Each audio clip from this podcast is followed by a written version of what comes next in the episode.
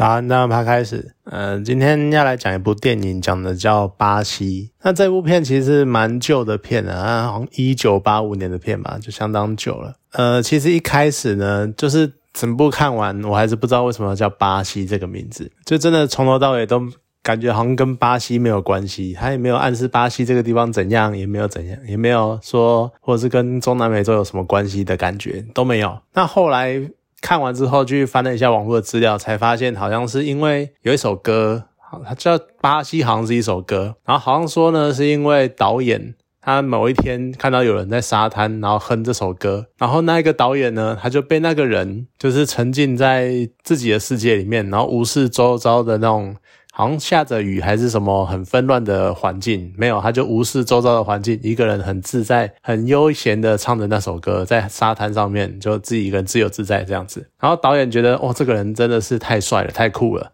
就是那个样子太酷了，所以他取了这个名字。其实你去对照这部片的最后那一幕，你多少可以感受到导演那个时候的感受，就有点像是在看那个。有有能够体会导演那个时候的心情。那其实它是一部算反乌托邦型的电影。我们看过很多反乌邦反乌托邦型的电影，就是譬如说《饥饿游戏》就是一个，还有什么什么什么者啊，什么叛乱者啊、分歧者那种也是类似的。不过巴西的叙事方式其实。其是比较特别的，像很多我们刚刚提过那些电影情节，他们都着重在政治政治面的斗争或抗争，譬如说妈妈反抗暴政啊，反抗专制的体制啊，然后像什么反叛反像饥饿游戏就是一群反叛，就是一群压抑很久的人，然后借由这个游戏，然后某种象征。然后最后导致反叛组织攻进首都，就是类似这种故事，就大概都是会是这个样子。可是巴西它的方式呢，它是用整个国、整个政府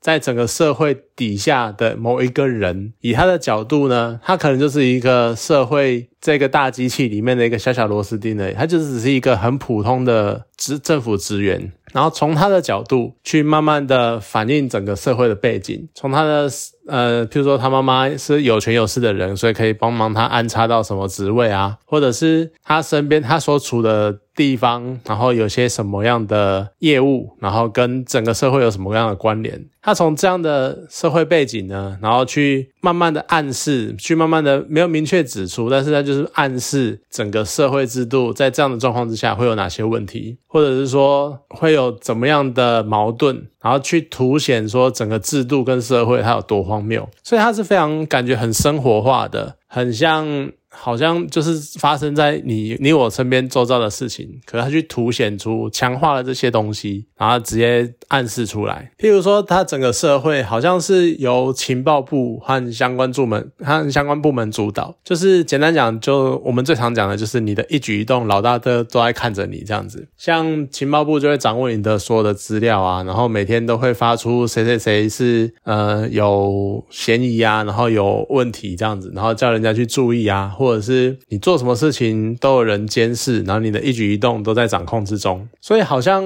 诶情报部应该是一个很重要的组织。然后我们想象中的情报部可能就会是那种一板一眼，然后一丝不苟，然后他们会很精确的掌握所有的资讯，然后把所有资讯连接起来，看起来好像是这个样子。可是它场景直接带到主角所在的情报部员工的情。工作情况的时候，你却会发现，当他们的主管进办公室关上门之后，所有人呢就开始放松、松懈，然后开始看新闻或看球赛，然后看各式各样的球赛，然后还会下注，还会。就是一一片喧嚣，一片欢闹。主要主管开门就全部乖乖坐好，哈，好像很认真在做事情。但是主管一关起门来，又继续做他们之前在做的那些，根本就是在打混。其实你这样就会联想到前阵子在讲的那种什么公务员上班打混的那个样子。对，就是那个样子。所以说你会觉得说这是一个很重要的部门，但是其实他们并没有多在意，或者是多重视。或是多尽心尽力的在做这份工作的感觉，就是一个很讽刺的状况。一个这么主要重要的组织，但是它的结构或士气却是好像很松散的。那整部电影一开始呢，其实就告诉你，他们要原本要抓一个人，但是因为某一些很荒谬的失误，结果呢就印错了名字，所以导致他们抓错人。然后抓错人，可是各部门之间呢却无视这个错误，然后互相踢皮球。另外一方面呢，他们一直在强调说整个系统绝对没有错，印的这个名字就一定是这个名字，有错的部分呢就只是某些人个人行为他们的问题，所以导致错误，但是系统不会有错。可是其实你从一开始的画面的场景。剧情告就已经告诉你，整个系统有多么容易犯一个很愚蠢的错误，但是没有人去在意源头是什么，他们只在意后续的发展，然后觉得说一定是中间的某个环节有问题，从来没有人想到源头的问题是什么。而到最后呢，他们就只是试图归纳说不知道，其实他们根本不知道哪里有错，但是他们也不会去怀疑系统有问题。所以他们就决定把所有的过错推到某一个替死鬼身上啊，这个人就是主角，而且主角就是很明显的被表，就是他。明明也没做什么事，然后他也只是照样做他的事情，然后升他的职或者是怎么的，然后偶尔帮忙主管做一些主管想要叫他帮忙折一下汤圆之类的这类的事情。但是当要把过错推到他身上的时候，所有的小问题都变成了大问题，都变成了严重的人格缺失。其实就是很讽刺，好像我们真的每天都在你我日常生活都看得到这种情况。那其他呢？他在生活中其实还有各式各样的小事，譬如说整个社社会整个每个女人都对美容有疯狂的狂热跟追求，像他们有拉皮，然后换脸，整容，甚至于整到整容整到你儿子都认不出你来。而且那个拉皮呢，它非常的讽刺，因为我们我是没有做过美容啦，可是有些人做过的，可能知道，其实拉皮就只是大概的修饰一下，哦，大概的敷一下或干嘛的。可是他有一种很夸式的方式，他譬如说是直接绑绳子，然后硬拉，然后而且是一个人几乎是双手抓着你的脸，然后从头后面抓着你的脸，然后用踩着使劲的往后拉那种，就是很夸式的方式，让你知道这个举动有多荒谬。所以他就已经有在讽刺这种很日常生活的东西。那或者呢，是像情报部这么一个感觉是非常重要的财政呃政府部门，可是他内层的职位呢，却是随人要或不要。像主角他一开始他有机会升职，可是他就觉得我不要去做那个，为什么要做那个？然后所以他就不想要。然后即使他妈妈能够帮他关说让他升职，他也不要。结果当他想要追查某件事情的时候，然后发现有这个权限的是高级职员的时候，他就。拜托他妈妈，然后他妈妈就直接让他进去了。你就可以看到这么一个重要的职位，他但他却没有任何的筛选机制、审查机制，没有所有的机制都只是摆着好看的。啊，实际上你要升职，要去某个单位讲一声就好了，这也是很讽刺的状况。甚至于他还花了一段时间在描述，当他进了那个部门之后，那个部门掌握了非常非常多、非常高级、非常高度机密的。资料跟文件，然后他们还有个电脑资料库，然后去负责管理这些东西。在一九八五年，你就可以想象电脑是一个很先进的东西。可是呢，你却发现。代理的那个职员，他其实对电脑一窍不通。拜托，你是一个这么重要的职位，你管理整个资料库，但是你不会用电脑，这就是一个很荒谬的状况。那你不会用电脑，那你要是调错资料呢？你要是查错档案夹，你要是开错档案，你就不就会搞错吗？不就会有错误的情报吗？而你对电脑一窍不通，这就是一个很荒谬的状况。而且呢，它还有一个很讽刺的是，像因为所有的社会上所有的事情都在。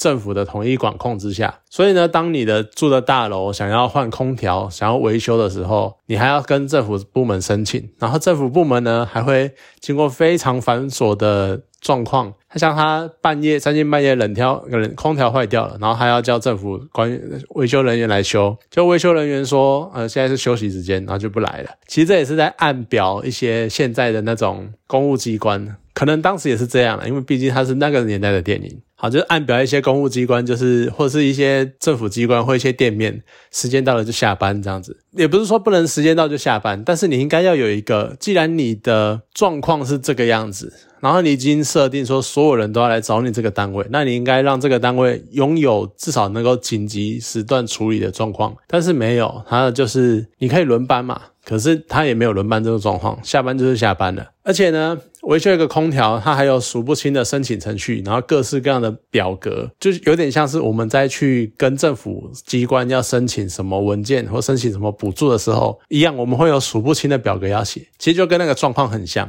而且我觉得很好笑的是，当他随便讲一个申请表的名称，就可以把维修人员挡在门外，因为所有的流程都有一个表格，然后某个表格没有过，就没办法，比如说送公文或者是网上签呈或者是什么东西的，所以就会卡关在那一个表格。这也是跟整个政府机关在做事其实是很相像的，这也是很讽刺、很好笑。我相信每个曾经念过在学校的时候，可能念最直接啦，就是。念过大学，念过研究所，如果有在教授的实验室打工的，可能都大概知道，可能都跑过公文，或者是甚至于在一般公一般公司或办公室里面，当你要成交什么文件，一层一层的叠上去的时候，你就知道这个步骤有的时候看起来真的是很蠢。不过其实有的时候是没有办法，因为照程序来说，它可能会有比较有效率的做法。或比较有效率的去完成整件事情，但是有的时候你真的会觉得某些流程就是很脱屁脱脱裤子放屁的感觉，所以其实流程的怎么制定，再加上如何去真正的执行它，其实是企业或者是公司甚至于政府机关的一个很重要的课题。好，那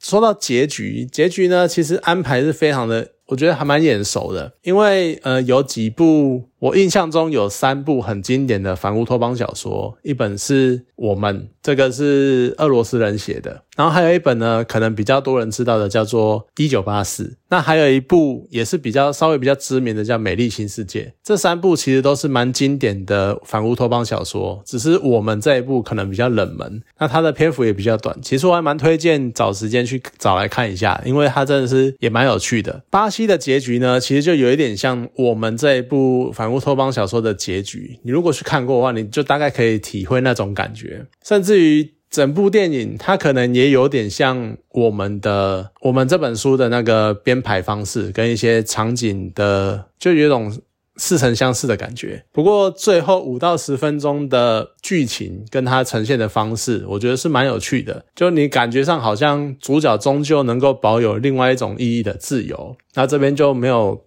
要爆太多雷，就是如果有兴趣去看的话，就大概可以知道那是什么样的呈现。然后说到演这部戏的演员，其实我以前一开始知道这部片，是因为我在看劳勃迪尼洛的作品的时候，我看到他有演巴西这部片，我一直以为这部片。主角是劳勃迪尼洛，结果搞半天不是，是乔纳森普莱斯。可能有些人不太熟，但是如果你看过《权力游戏》，也就是《冰与火之歌》这部影集的话，他在里面是饰演那一个后期出现的大麻雀，就是在有点类似苦行僧的那一个主教。那当然，我们最近看《权力游戏》嘛，你可以看到他那个样子。可是这是一个一九八五年的电影，所以等于说都三四十年前的三四十年前的电呃的电影了，你就可以看他非常年轻的样子。所以一开始有点认不出来，然后看出来之后会觉得，哎，就是蛮惊喜的。然后他在电影里面样子就显得有点挫，其实就跟大麻后来的大麻雀那种不苟言笑，然后苦行僧现身宗教，而且一脸非常严肃的样子，而且很有那个主教的气势的感觉。或者呢，他还有点另外一部电影是跟安东尼霍普金斯合演《教宗的成绩》这部电影，里面呢是一个也是一样，他就是教宗嘛，然后他演的是方济各。